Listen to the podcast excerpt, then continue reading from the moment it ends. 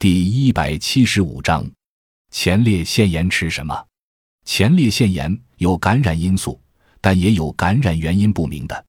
中医认为，本病的关键是脾肾不足，湿浊下注，清浊相消，所以调治本病既要健脾补肾，又需升清降浊。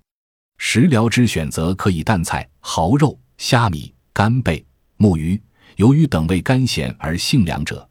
并以补充蛋白质、维生素、微量元素锌、钙等食品，而药物则可取枸杞子、黄精、银杏、连须、芡实、黄柏、知母等滋阴育肾、养血调肝、清热化浊之品。